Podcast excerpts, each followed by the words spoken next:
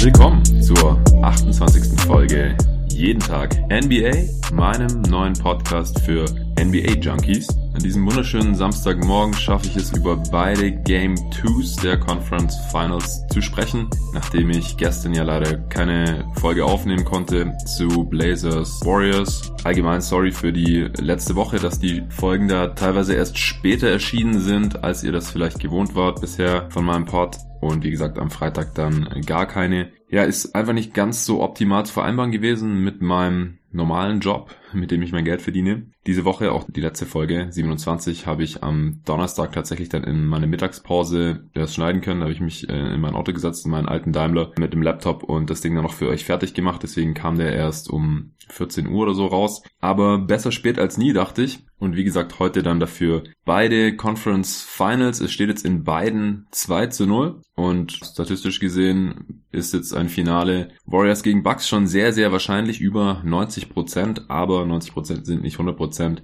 Und zumindest den Raptors würde ich hier trotzdem noch eine kleine Chance zugestehen, dass sie die Serie zumindest mal noch ausgleichen können in den nächsten beiden Heimspielen. Auch wenn in Spiel 2 das jetzt natürlich alles andere als gut aussah. Es war ein richtig heftiger Blowout jetzt letzte Nacht. Spiel 1 war ja sehr, sehr knapp. Wie ich hier ja in der letzten Folge analysiert hatte, haben die Bucks das im vierten Viertel erst drehen können. Das wäre natürlich für die Spannung richtig gut gewesen, wenn die Raptors da direkt mal Spiel 1 hätten klauen können. Jetzt Spiel 2, wie gesagt, eine sehr, sehr deutliche Angelegenheit. Im Westen war es genau umgekehrt. Da war Spiel 1 20 Punkte Blowout, Spiel 2 dafür sehr knapp. Da waren die Blazers ihrerseits über weite Strecken des Spiels vorne. Im dritten Viertel kam dann einer der berüchtigten Warriors Runs, wo sie wieder rangekommen sind und im vierten Viertel haben sie es dann ihrerseits drehen können. Und deswegen steht es jetzt auch 2-0. Heute habe ich auch endlich mal wieder Zeit für Shoutouts, für die Rezensionen, die ich bekommen habe. Das sind fünf Stück in den letzten fünf Tagen. Freut mich natürlich riesig, aber Leute, da muss noch ein bisschen mehr gehen, wenn wir tatsächlich die 100 Rezensionen bis zum Ende der Playoffs, also bis zum Ende der Finals erreichen wollen, dann muss da ein bisschen mehr als eine Rezension im Schnitt pro Tag rumkommen. Und wie gesagt, wenn ich 100 Rezensionen bekomme, dann mache ich auf jeden Fall in der Offseason weiter mit jeden Tag NBA. Die erste, die ich bekommen habe,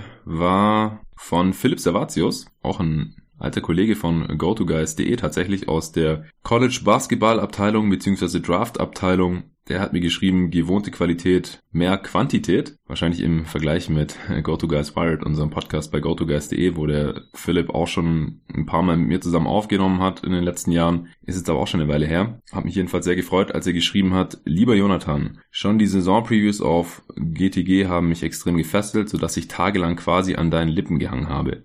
Okay, witzige Formulierung. Also nur metaphorisch natürlich. Das neue Format setzt genau dort an und ist durch die verkürzte Länge extrem gut zu hören. Draft-Formate, in Klammern bitte gern in Koop mit Tobi, Klammer zu, würde ich mir natürlich auch zu gerne geben, also bitte weiter so. Ja, ich werde mal sprechen mit dem Tobias Berger von GoToGuys. Er ist dort ja zuständig für die Draft-Rankings, die wir dort schon seit Jahren raushauen. Ich habe ja auch für Wired schon einige Pods mit ihm zu den Drafts und den Draftklassen der letzten Jahre aufgenommen. Wir werden da sicherlich bald mal wieder was machen. Äh, zum einen bei GoToGuys Wired und zum anderen vielleicht dann auch mal hier im Pod. Aber das muss noch geplant werden, deswegen will ich hier auch jetzt nichts zu früh versprechen, aber vielen Dank auf jeden Fall für deine Rezension, Philipp. Geil schreibt Warmersdorf aus Österreich mal wieder. Toller neuer Podcast. Bin gestern drauf gestoßen und kann bisher nur lobende Worte schreiben. Vielen Dank. Bester Pod schreibt Thorsten. Irgendwann war es ermüdend, wenn man sich die Spiele aufgrund des fehlenden Game Pass nicht anschauen konnte und Spox die einzige deutschsprachige Möglichkeit war, etwas zu den Spielen der letzten Nacht zu bekommen. Nach dem hundertsten Lob für Schröder, der mal wieder grandiose 40% geschossen hat, habe ich mich dort nie wieder blicken lassen. Umso besser, dass dieses Format nun raus ist. Unterhaltsame und trotzdem extrem analytische und interessante Aufarbeitungen der Spiele. Hoffentlich kannst du es weiterführen. Viel Erfolg weiterhin. Ja, danke dir, Thorsten. Du hast auf jeden Fall deinen Beitrag dazu geliefert, dass ich es weiterführen kann. Nach dem Ende der Playoffs bisschen Shade hier gegen Spox will ich jetzt nicht so stehen lassen. Der gute Ole Freaks, der Chefredakteur von Spox Basketball, war hier ja auch schon zu Gast und es gibt sicherlich auch andere Sachen dort zu lesen als Lobeslieder auf Dennis Schröder. Ich bin allerdings auch dafür, dass man Spieler eher aufgrund ihrer Leistungen lobt oder über sie berichtet und nicht, weil sie aus irgendeinem bestimmten Land kommen.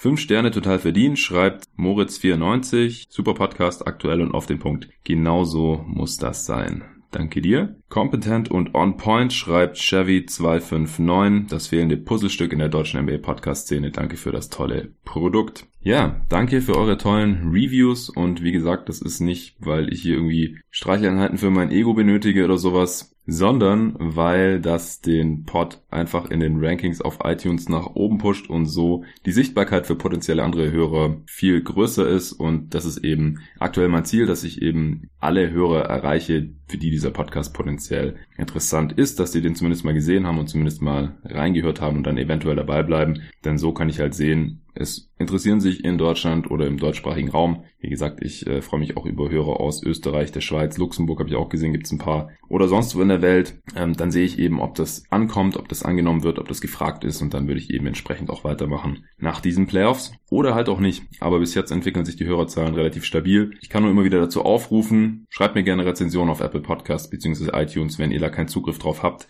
Dann folgt mir gerne auf Spotify oder Tell a Friend, also Mund-zu-Mund-Propaganda, funktioniert bei Podcasts nach wie vor noch am besten. Also gerne weitersagen, wenn ihr andere NBA-Fans, Basketballer oder sonst wen kennt, für den jeden Tag NBA interessant sein könnte. Stichwort Spotify.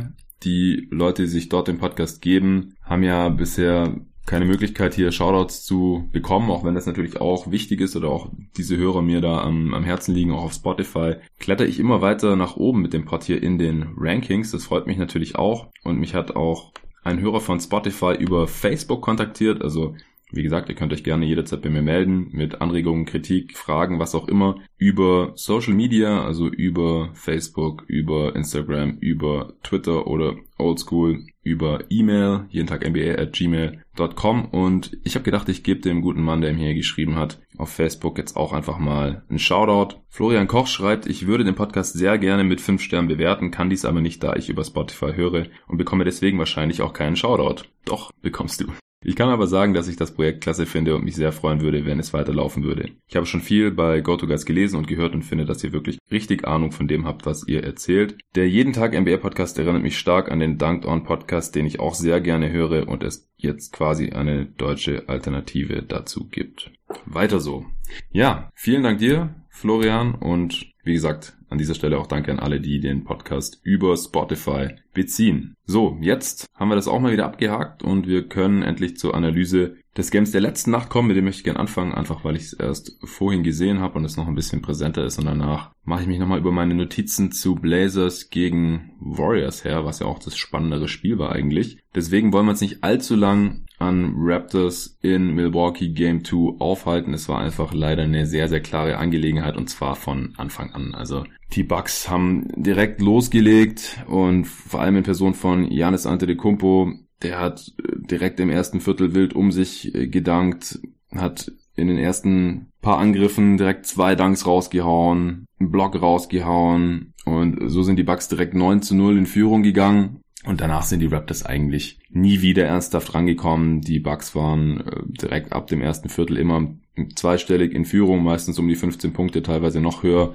Letztendlich haben sie mit 22 Punkten gewonnen, 125 zu 103. Janis war mal wieder der überragende Mann, hat 30 Punkte, 17 Rebounds, davon 4 offensiv, 5 Assists bei 4 Turnovers aufgelegt, ein Steal und 2 Blocks. Und auch wenn er jetzt keine überragende Field Goal Percentage hatte, nur 10 von 20 aus dem Feld, 1 von 4 von Downtown und wieder 9 von 12 von der Linie. Er schien ja ziemlich unstoppable, hat dann auch, vor allem als die Bucks ziemlich weit vorne waren, immer wieder Jumper genommen, die er wahrscheinlich in einem engen Spiel eher unterlassen würde. Und deswegen sieht die Quote jetzt letztendlich nicht so krass aus, aber insgesamt natürlich trotzdem sehr, sehr effizientes Spiel. Hat aus 26 Shooting Possessions 30 Punkte gemacht. Insgesamt 30 Punkte aus 30 Possessions mit den 5 Assists, wie gesagt, noch dazu. Ist auch noch mehr als solide und natürlich hat er mal wieder sehr, sehr gute Defense auch gespielt. Aber alleine hätte er es natürlich nicht geschafft und dieses Mal hat er die Hilfe nicht in Form von Brook Lopez bekommen, der ja in Spiel 1 noch meiner Meinung nach der wichtigste Spieler der Bucks war, sogar noch wichtiger als Janis sondern Ersan Ilyasova. Also Lopez ist in dem Spiel wieder auf dem harten Boden der Tatsachen gelandet, hat nur einen von sieben 7 getroffen, keinen seiner vier Dreier, 6 Punkte, 4 Rebounds in 27 Minuten, ein Block. Also die Bugs, es hat den Bugs jetzt nicht besonders wehgetan, dass er hier nicht so abgegangen ist. Er ist ja eigentlich auch nur ein Rollenspieler und vor allem offensiv sind sie jetzt nicht zwingend von seiner Punkteausbeute abhängig. Auch, dass er nur vier Rebounds hat, ist nicht so tragisch. Er boxt ja so oder so immer gut aus und auch in der Defense ist er natürlich ein, ein richtiges Monster, eine Hürde, die einfach sehr schwer zu überwinden ist da. Am Korb, das war auch in diesem Spiel wieder so, die Raptors haben nicht besonders viel Punkte am Korb bekommen. Und wie gesagt, Ersan Ilyasova ist in die Bresche für ihn gesprungen, hat vor allem in der ersten Halbzeit richtig viele Punkte gemacht, wichtige Punkte auch gemacht. Zur Halbzeit hat er schon 15 Punkte, am Ende dann 17, 7 von 11 aus dem Feld, 2 von 5 von Downtown, da waren auch schwere Würfe dabei, ich kann mich an so ein Baseline Fadeaway erinnern, also der hat sich wirklich gut gefühlt in diesem Spiel hier. Drei Charges auch gezogen, Tip-In gehabt, also der war wirklich überall hier äh, phasenweise und hat im Prinzip, als er raufkam im, im ersten Viertel und im zweiten Viertel, dann die Führung der Bucks mit richtig ausgebaut dann. Auf Seiten der Raptors ging mal wieder nicht so viel abseits von Kawhi Leonard. Der hat 31 Punkte gemacht, 10 von 18 aus dem Feld, Dreier, fällt weiter nicht so gut, nur 1 von 4, aber alle 10 Freiwürfe dafür. Also 31 Punkte aus 23 Shooting Possessions gemacht, das ist sehr, sehr gut, auch nur zwei Turnovers gehabt. 8 Rebounds, 2 Assists. Aber ansonsten haben nur noch zwei Spieler bei den Raptors zweistellig gepunktet. Lowry 15 Punkte, war aber auch nur 4 von 13 aus dem Feld, nur 2 von 9 von Downtown nach seinem sehr, sehr guten ersten Spiel, wo er leider mehr oder weniger der einzige Raptor war, der gut gespielt hatte. Konnte da zum zweiten Spiel nicht ganz dran anknüpfen, auch nur 5 von 8 von der Freiwurflinie, also war einfach ein bisschen off, wie es schien. Aggressiv war er trotzdem, also er hatte seine Würfe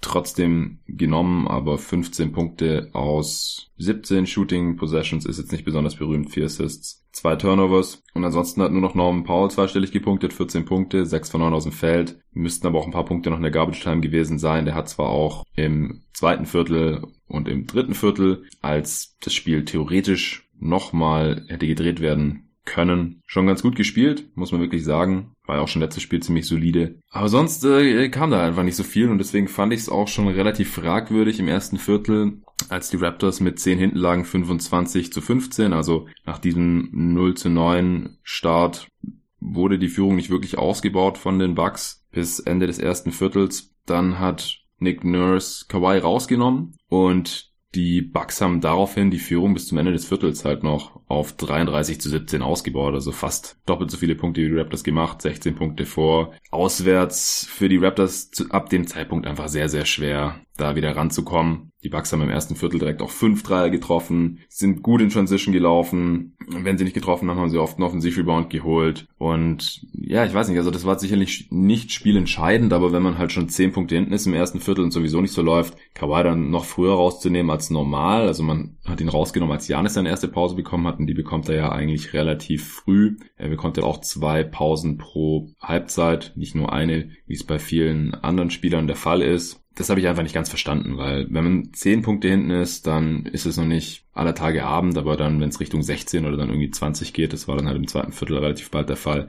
dann ist es extrem schwer und unwahrscheinlich dann nochmal zurückzukommen. Wie gesagt, im zweiten Viertel haben die Bucks dann ihre Führung da extrem ausbauen können, vor allem durch Ilyasovas Leistungen waren die Bucks dann bald mit 21 Punkten schon vorne, 57 zu 36. Gasol stand bei 1 von 7 aus dem Feld. Lowry hatte schon sein viertes Foul eingesammelt. Brockton hat drei Dreier reingenagelt. Und so stand es zur Halbzeit dann schon 64 zu 39 für die Bucks. Die Bucks hatten ein Offensive Rating von 131 gegenüber 80 der Raptors, also plus 51 Punkte im Offensivrating. Das ist extrem. Und wie gesagt, die Bucks haben halt auch noch 25% ihrer Offensivrebounds, also alle möglichen Offensivrebounds eingesammelt, also jeden vierten Fehlwurf eingesammelt. Die Raptors nur 15%, die Raptors hatten 16% Turnoverquote, die Bucks nur 4%, also viermal so hoch. Da lief wirklich nicht viel zusammen für die Raptors. Sie haben im Halbfeld kaum gute Würfe bekommen, also es ist nicht so, dass sie einfach nur ihre freien Dreier nicht getroffen haben oder so, sondern es war einfach extrem schwer, abseits von Kawhi Leonard. Kawhi Leonard hat auch in der ISO wieder besser funktioniert. Das war ja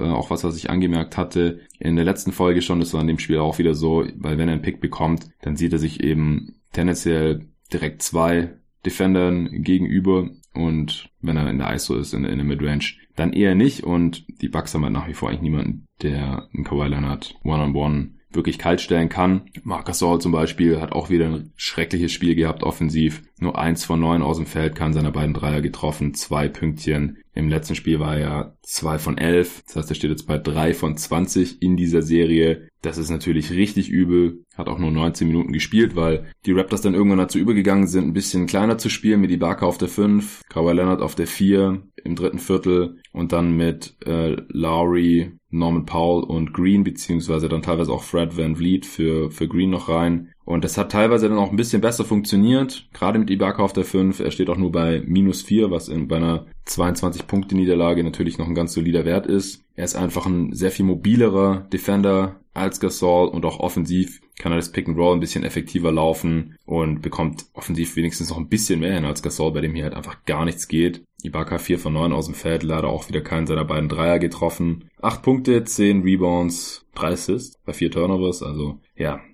Passen und Creation ist jetzt nicht so seine Stärke. Also er war hier jetzt auch nicht makellos unterwegs in der Offense, aber das hat wenigstens immer noch besser funktioniert als mit Gasol und ich denke, es könnte auch eine Lösung sein, Ibaka mehr spielen zu lassen, als die 27 Minuten, ihm vielleicht mal über 30 Minuten zu geben und zu gucken, wo das hinführt. Wenn Norman Powell weiterhin so gut drauf ist, dann könnte man ihm vielleicht auch noch ein paar mehr Minuten geben. Er hat das durch die Garbage Time auch schon fast 25 Minuten gesehen, aber das könnte man auch mal noch probieren, einfach mehr Small zu spielen und ihn dann noch mit reinzuholen.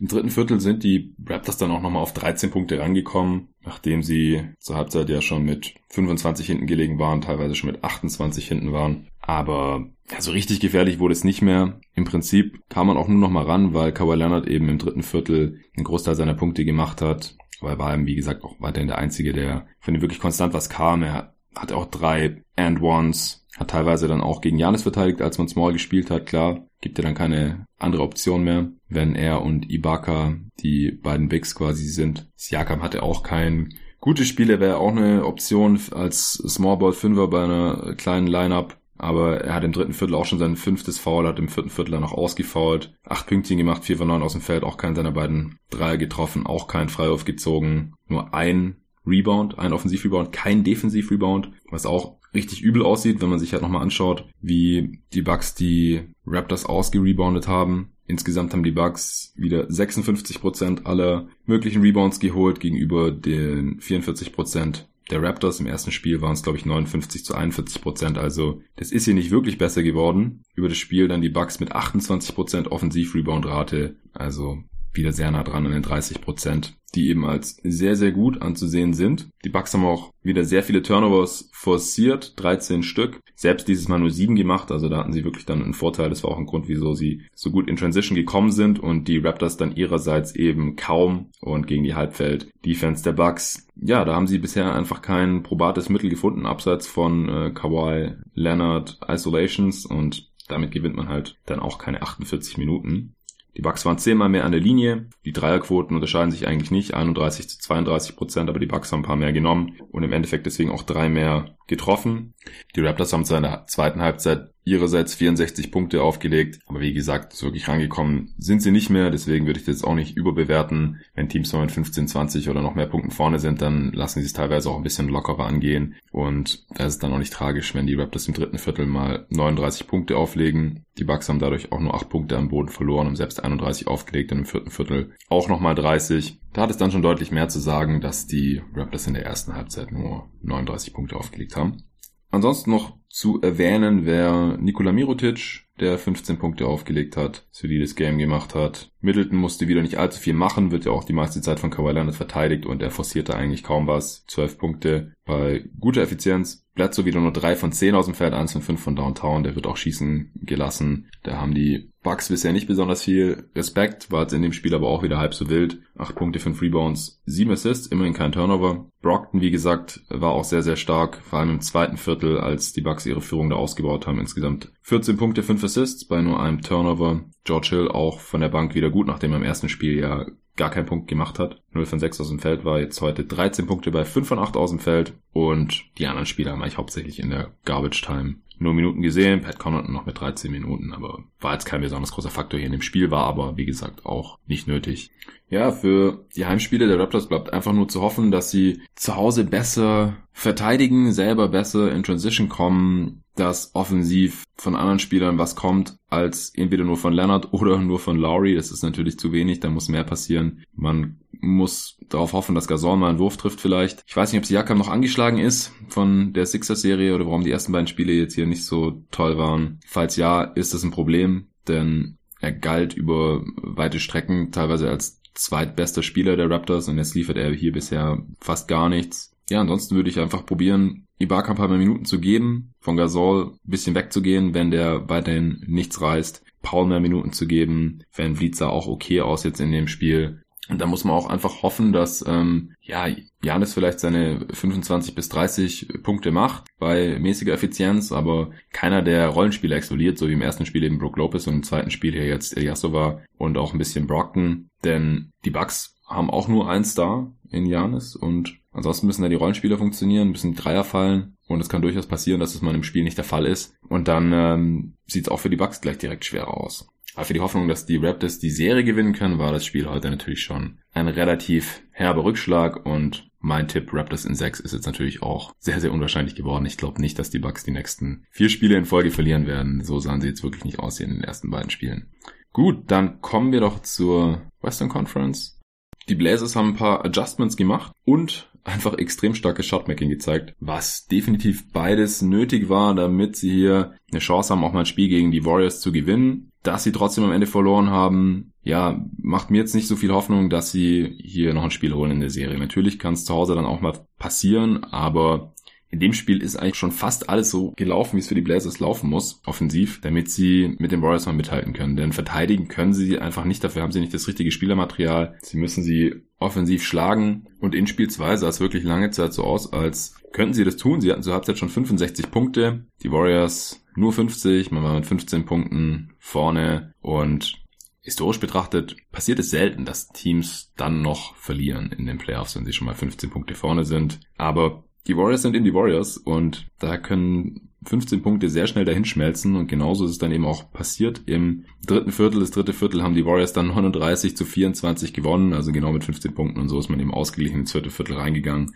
Und das Spiel war dann am Ende auch noch sehr, sehr spannend. Ich werde hier natürlich auch die Crunch Time wieder für euch runterbrechen. Aber erstmal zu den Adjustments. Das große Ding in Spiel 1 war ja, wie Steph Curry verteidigt wurde. Er konnte ja relativ easy 9 Dreier reinnageln, einfach weil er nach den Pick and Rolls immer sehr, sehr frei an der Dreilinie stand, da der Big in die Zone gedroppt ist. Meistens war es eben Ennis Kanter. Das sah im zweiten Spiel ganz anders aus. Da wurde Curry mehr gehatcht oder sogar getrappt. Das heißt, der Big Man kommt eben hoch, wenn es ein Pick and Roll gibt und geht direkt auf den Ballhändler drauf, sodass er da eben keinen freien Dreier bekommt. So war Steph Curry in diesem Spiel auch nur 4 von 14 von Downtown, hat aber trotzdem seine 37 Punkte rausgehauen. Ach, das ist er auch noch bei 6 Turnovers. 11 von 11 von der Freiwurflinie. Insgesamt 37 Punkte aus 27 Shooting Possessions. wenn man die Turnovers noch mit reinnimmt, dann 37 Punkte aus 33 Ballbesitzen. Das ist auf jeden Fall gut und war auch bitter nötig, um eben die Warriors hier doch noch zum Sieg zu ballern.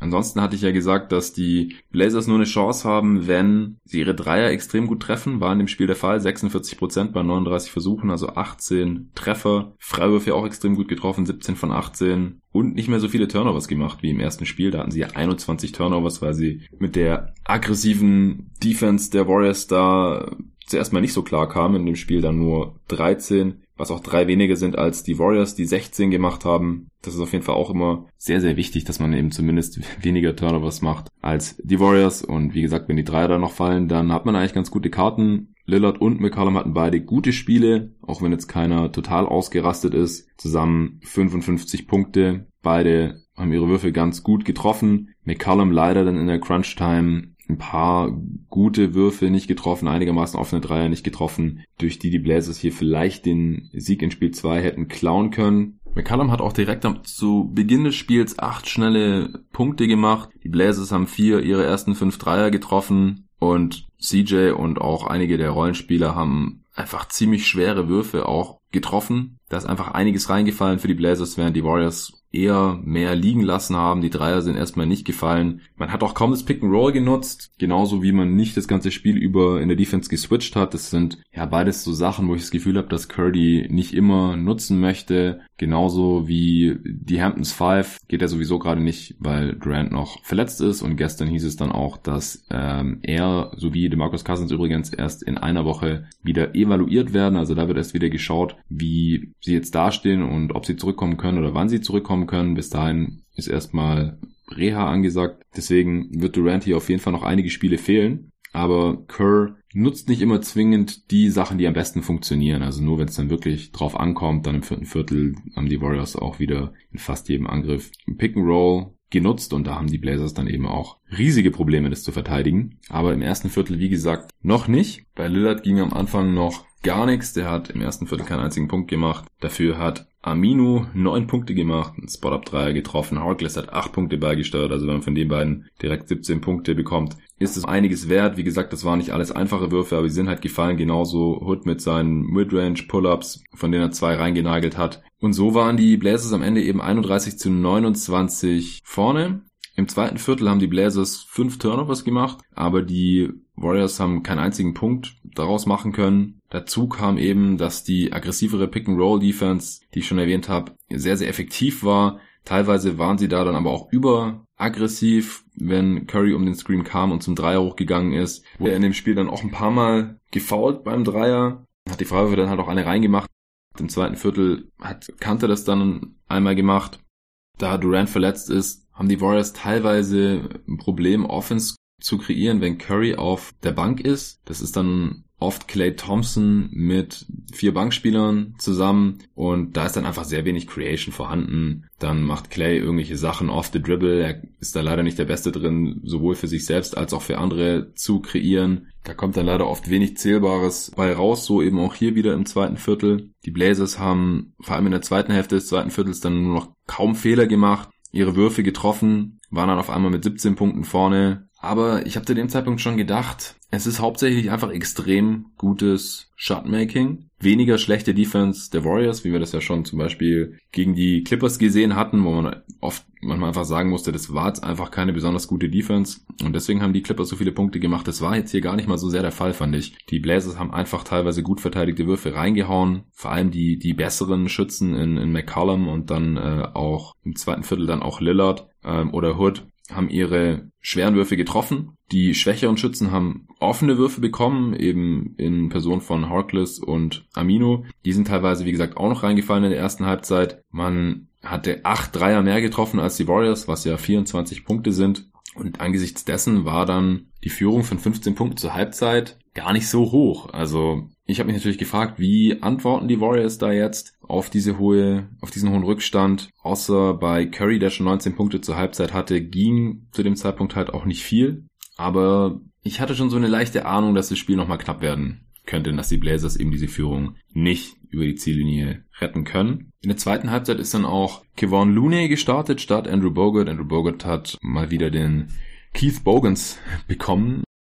Das hat sich so etabliert, das so zu nennen. Ich glaube, das wurde von Duncan Dan Leroux eingeführt. Wenn ein Spieler nur die Halbzeit startet oder sogar nur das Spiel startet und dann einfach nie wieder zurückkommt. Es gibt ein paar Teams, wo das der Fall ist mit manchen Spielern. Andrew Bogart hat, wie gesagt, wieder gestartet und nur dreieinhalb Minuten gesehen in diesem Spiel in denen er ein Foul, ein Rebound und einen Assist generiert hat. Und dann haben wir den nie wieder gesehen. Kevin Looney hat insgesamt 29 Minuten gesehen und war, wie gesagt, auch der Starter dann in der zweiten Halbzeit. Mit ihm lief es deutlich besser.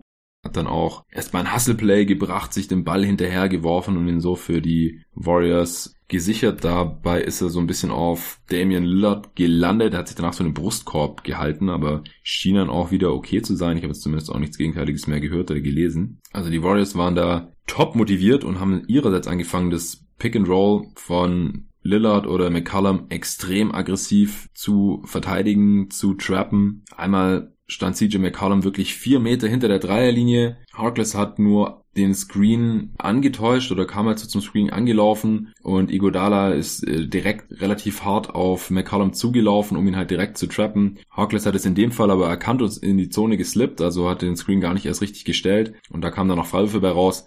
Aber die meisten Pick and Rolls konnten so direkt gestoppt werden von den Warriors. Man hat direkt zwei Ballverluste forciert. Die Blazers in Person von Lillard und McCollum haben sich dann gezwungen gesehen, irgendwelche Midrange Pull-ups zu nehmen, weil man einfach ansonsten keine guten Würfe mehr bekommen hat. Man ist nicht in die Zone gekommen, wo Draymond Green extrem gut agiert hat. Er hatte schon im ersten Viertel direkt vier Blocks. Und als dann die Jumpshots nicht mehr gefallen sind der Blazers, hatten sie einfach ein Problem. Also die Warriors hatten direkt einen 13 zu 0 Run, weil sie halt hinten die Stops gemacht haben, nach vorne gerannt sind. Curry hat einen Dreier reingehauen.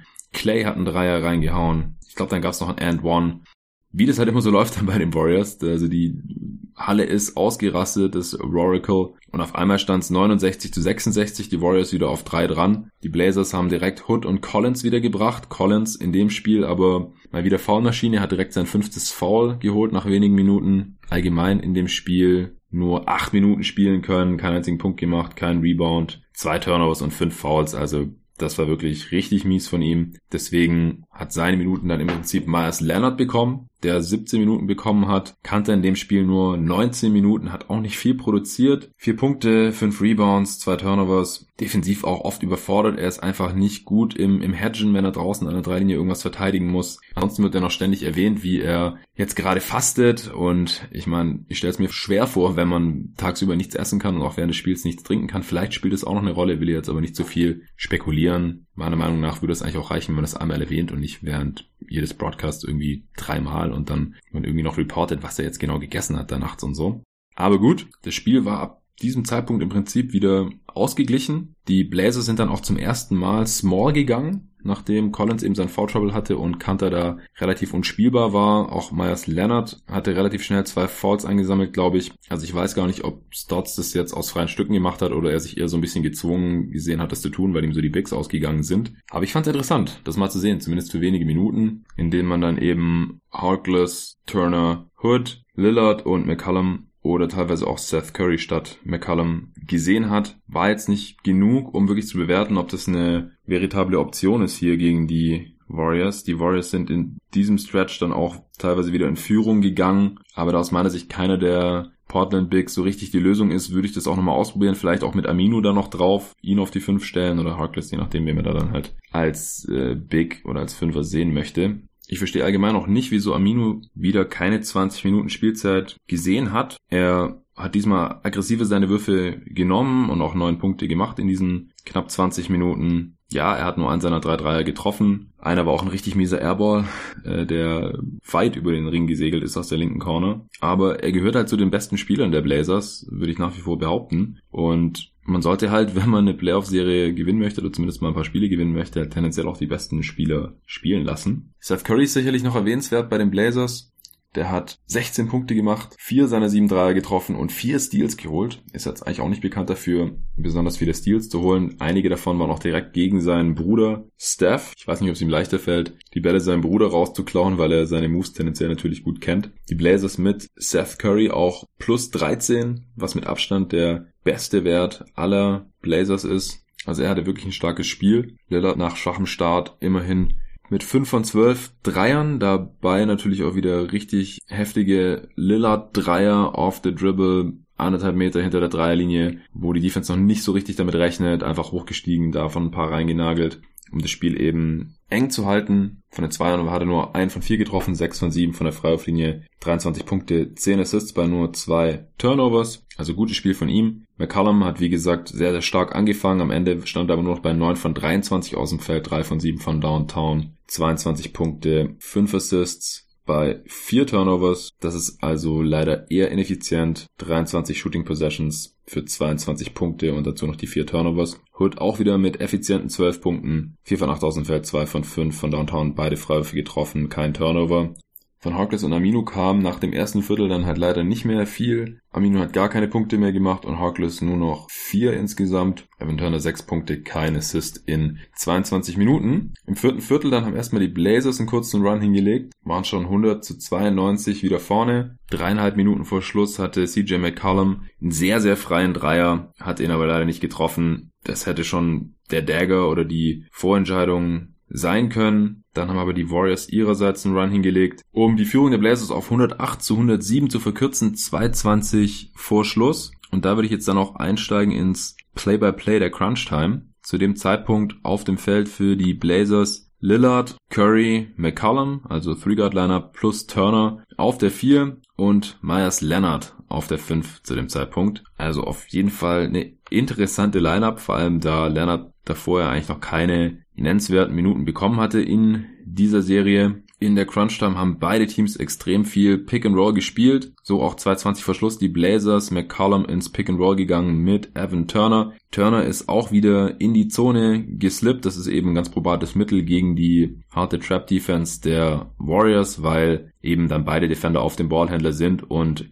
der Spieler, der eigentlich den Pick stellen würde, den nicht wirklich stellt, sondern einfach direkt in die Zone rennt und quasi frei ist. Wenn dieser Spieler aber Evan Turner heißt, dann kann er da eigentlich gar nicht wirklich was machen. Der stand dann extrem frei in der Midrange rum, wollte den Jumper aber nicht nehmen, wird auch von der Defense total ignoriert. Das ist mir im Spiel auch wieder mal aufgefallen. Also auch nicht nur, wenn er in der Dreierlinie steht, dann sowieso, aber auch wenn er irgendwo im Bereich der Zone steht, dann lassen die Warriors den da einfach stehen, weil sie einfach nicht davon ausgehen, dass er, dass der werfen will oder dass der punkten möchte. Und das hat eben auch funktioniert. So auch hier. Green stand so in der Mitte der Zone, ist gar nicht so richtig auf Turner raufgegangen, aber es hat ihm eben schon gereicht, um den Wurf nicht nehmen zu wollen. Hat einen Alley-Oop-Pass auf Miles Leonard gespielt, der auf der linken Seite im Dunker-Spot stand. Green hat es aber gerochen, ist dann schon hochgesprungen, um den Ball zu deflecten, ist nicht ganz an den Ball rangekommen, aber hat Leonard genug irritiert und auch leicht berührt. Also faul war es jetzt nicht, würde ich sagen, aber es war ein Kontakt da, so Leonard den eben nicht stopfen konnte und gegen den Ring gesetzt hat. Also immer noch 108 zu 107, 2-10 vor Schluss. Bei den Warriors waren die Starter der zweiten Halbzeit drauf, also mit Kevin Looney. Green hat dann direkt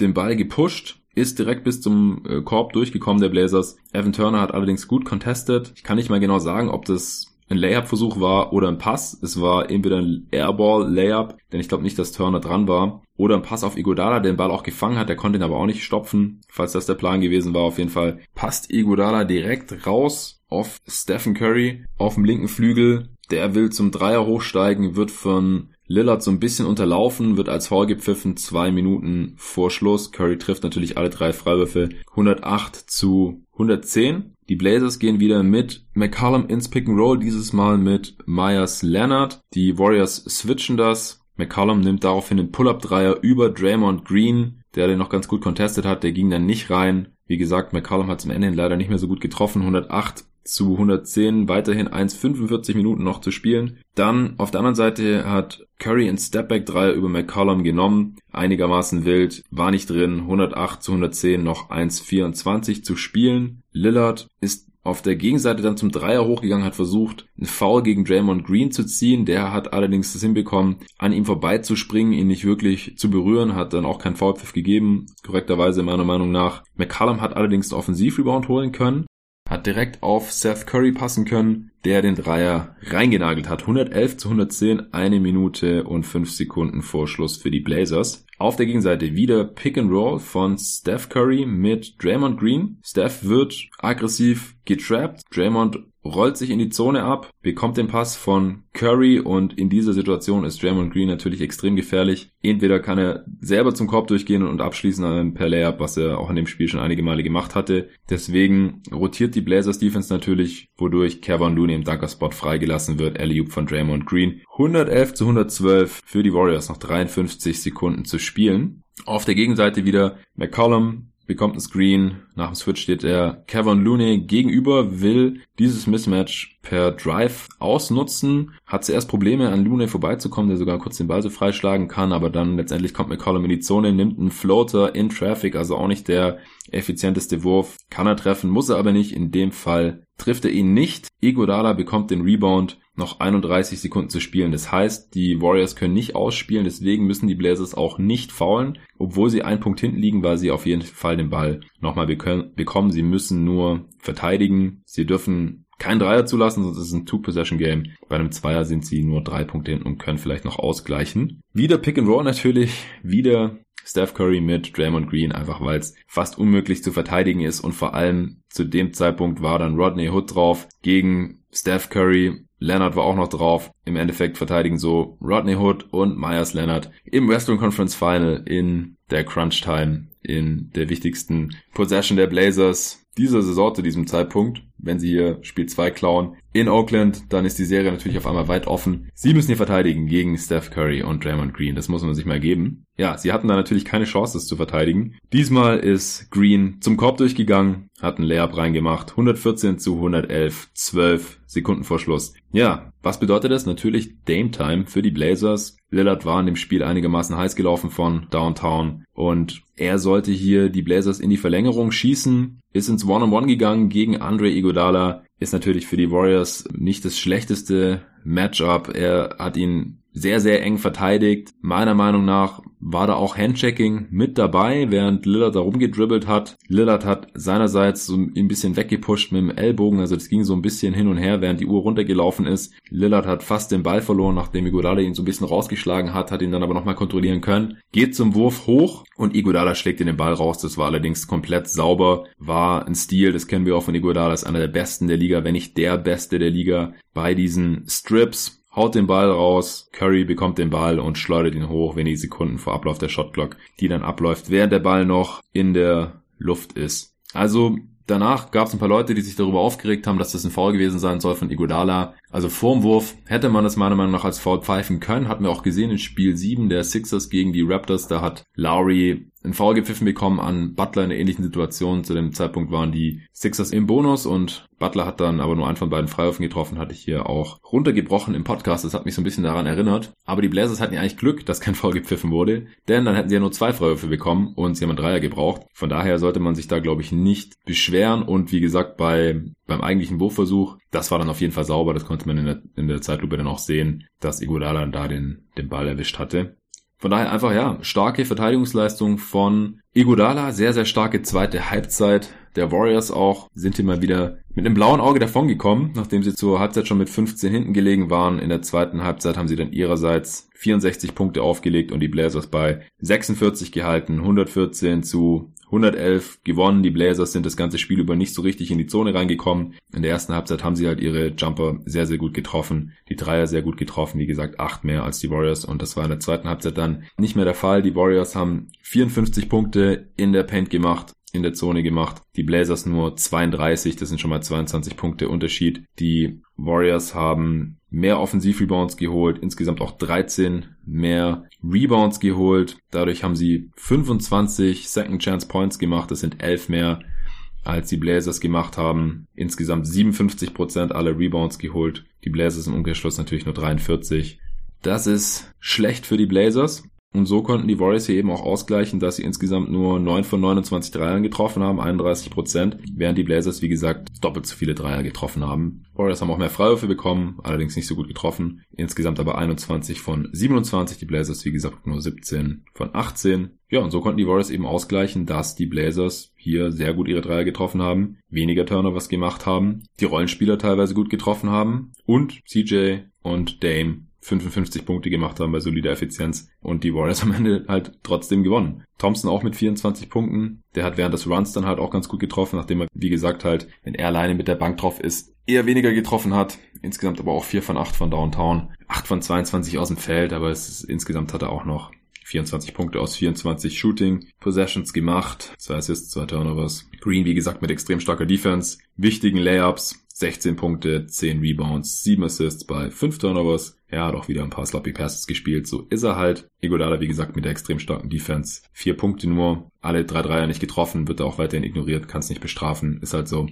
Manchmal trifft er sie. Dann ist es gut für die Warriors. Wenn nicht, dann können sie das im Zweifel auch noch überleben. Vier Assists aber gespielt, die äh, teilweise auch sehr, sehr wichtig waren. Also er kann da eben auch als sekundärer Playmaker agieren. Ich würde vielleicht auch ihn mit Thompson in der Second Unit spielen lassen, einfach, dass man da noch ein bisschen mehr Creation mit drin hat. Oder halt Draymond, wie man es ja sonst auch oft gesehen hat in Regular Season, dass Draymond und Clay Thompson zusammen mit der Bank drauf sind. Ich verstehe diese nur Clay Thompson mit der Bank Lineups ehrlich gesagt nicht so ganz von Steve Kerr. Kerr auch mit ein paar anderen komischen Entscheidungen in dem Spiel, Damian Jones, ja, der Center, der die ganze Saison eigentlich verletzt war, hat in diesem quasi vorentscheidenden Spiel der Western Conference Finals anderthalb Minuten Spielzeit gesehen. Keine Ahnung wieso. Das ist wahrscheinlich Kumbaya Kerr, der setzt einfach ab und zu mal random irgendwelche Bigs ein, die in diesen Momenten eher nicht spielen sollten, haben wir auch schon in Finals gesehen. Jordan Bell hingegen 14 Minuten gesehen, das war eine gute Entscheidung, hat 11 Punkte gemacht in diesen 14 Minuten und einige Energy Plays, wie man das halt von ihm kennt, zwei Steals und ein Block. Und es war auf jeden Fall die richtige Entscheidung hier, Looney sehr, sehr viel Minuten mehr als Andrew Bogart zu geben. Looney mit 14 Punkten, alle sechs Würfe aus dem Feld getroffen, das war auch alles um den Korb herum.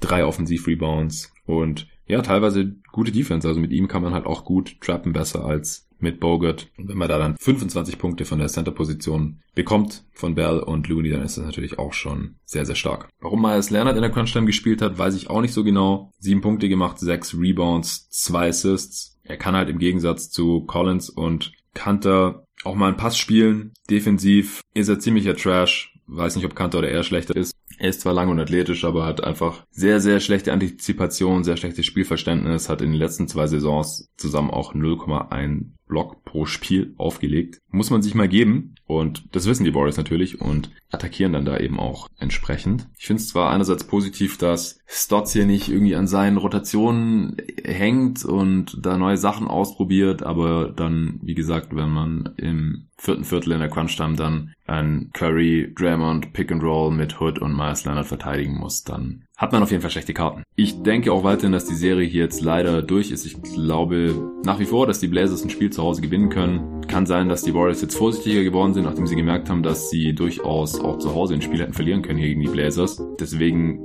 tippe ich eher auf Spiel 4. Ich glaube, Spiel 3 werden die Warriors jetzt noch eher zumachen wollen, damit sie sich dann auch wieder ausruhen können, bevor es dann in die Finals geht. Nachdem sie dann 3-0 vorne sind, fühlen sie sich vielleicht schon zu sicher und geben dann noch Spiel 4 ab. Das Spiel kommt ja dann heute Nacht. Ich denke, ich werde es davon abhängig machen, wie das Spiel verläuft. Wenn es irgendwie ein Blowout ist und es dann 3-0 steht, dann bin ich vielleicht nicht so motiviert, da morgen Sonntag früh direkt einen Pot zu aufzunehmen. Dann nehme ich vielleicht erst wieder Montag auf, nachdem Spiel 3 in der Eastern Conference auch durch ist und bespreche es dann wieder hier in einem Aufwasch. Wenn die Blazers gewinnen sollten oder es wieder eine knappe Geschichte ist, dann nehme ich gerne auch morgen früh direkt wieder einen Pot für euch auf. Dann sind wir durch, war jetzt ein bisschen länger, aber waren halt auch zwei Games, die ich jetzt heute hier besprochen habe und am Anfang habe ich ja die ganzen Shoutouts mal wieder abgearbeitet. Vielen Dank fürs Anhören. Ich wünsche euch ein schönes Wochenende. Viel Spaß beim NBA schauen, wenn ihr das tut am Wochenende. Und ansonsten freue ich mich, wenn ihr wieder reinhört. Bis zum nächsten Mal.